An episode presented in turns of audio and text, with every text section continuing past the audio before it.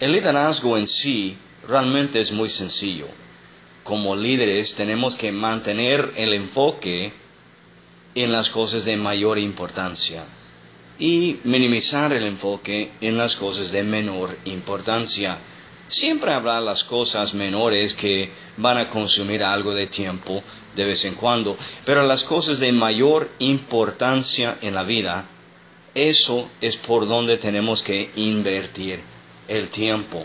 Dependiendo en cuál es el llamado y cuál es la visión y las metas de un líder, va a tener sus mayores y sus menores cosas de importancia. ¿A dónde vas como líder?